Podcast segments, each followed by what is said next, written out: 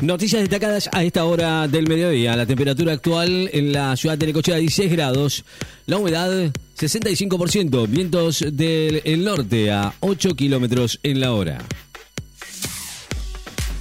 Del Bonis y otros cuatro argentinos juegan en el quali del US Open. El azuleño Federico Del Bonis va a enfrentar hoy a la estadounidense Ethan Quinn por la segunda ronda de la clasificación para ingresar al cuadro principal del US Open, cuarto y último Grand Slam del año, que se va a jugar en Nueva York desde el lunes próximo, una jornada en la que se van a presentar además otros cuatro tenistas argentinos. El alemán Matos entregó la camiseta que Diego usó en la final de México 86, la, emblemática camiseta con el 10 en la espalda de Lucio Diego Armando Maradona en la final del Mundial de México 86, en la que Argentina fue campeón, fue entregada hoy por el exfutbolista alemán Lothar Matthaus en la Embajada Argentina en España.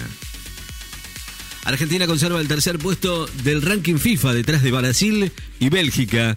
El seleccionado argentino, campeón de la última Copa América, conservó el tercer puesto del ranking mundial de la FIFA, debajo de Brasil y Bélgica, que también mantuvieron sus posiciones tras actualizarse el escalafón masculino a tres, a tres meses del Mundial Qatar 2022.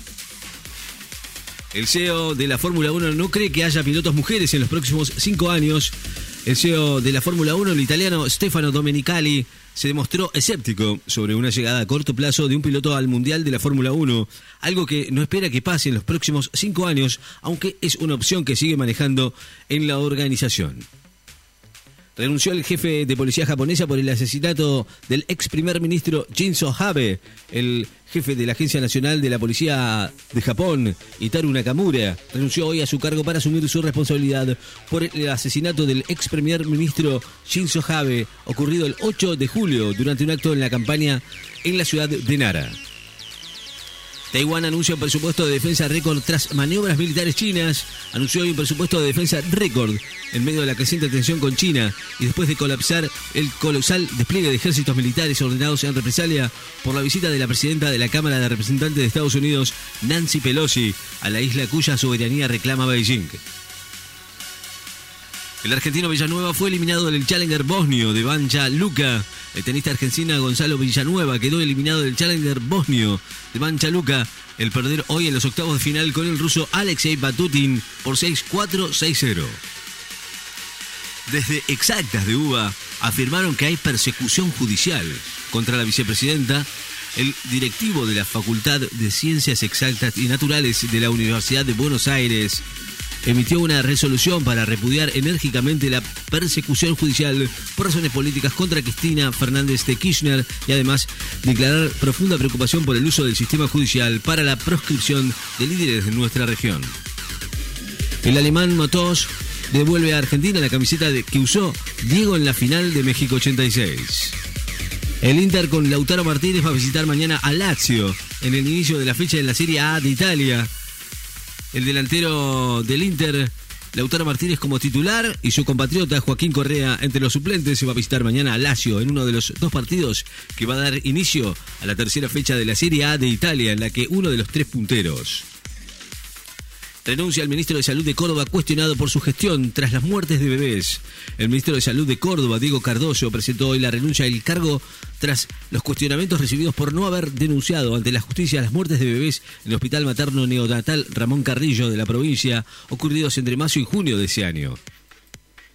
Avanzan las gestiones para la inspección central nuclear de Ucrania afectada por los bombardeos el jefe de los inspectores nucleares de la ONU, el argentino Rafael Grossi, aseguró hoy que estaba cerca de cerrar un acuerdo para poder visitar una central nuclear de Ucrania que sufre bombardeos que generan temores a un accidente atómico.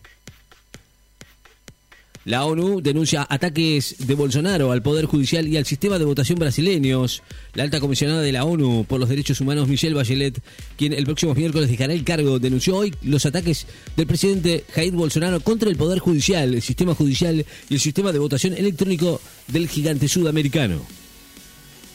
Para Cerruti, los medios concentrados y la oposición intentan encontrar lo que genera escándalo consideró hoy que dirigentes políticos de Juntos por el Cambio y grupos de medios van a intentar siempre encontrar aquello que pueda ser un escándalo. Betis va a recibir a, Osasuna en el duelo de punteros en España con presencia de argentinos con Germán Pesela y Guido Rodríguez van a recibir mañana a Osasuna de Ezequiel Ávila en el duelo de punteros que va a abrir la tercera fecha de la Liga Española. Es un honor volver a jugar con Cristiano Ronaldo, dijo el brasilero Casemiro. El mediocampista Casemiro declaró hoy que es un honor volver a jugar con Cristiano Ronaldo y Rafael Varane en el Manchester United. Y destacó que le gusta el fútbol inglés porque todo el mundo es justo en relación al fair play.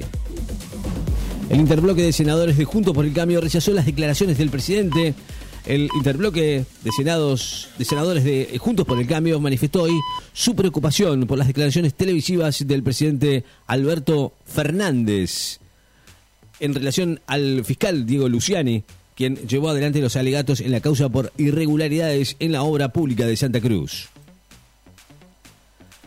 La temperatura actual en la ciudad de Necochea 17 grados, la humedad 60%. Vientos del norte a 11 kilómetros en la hora.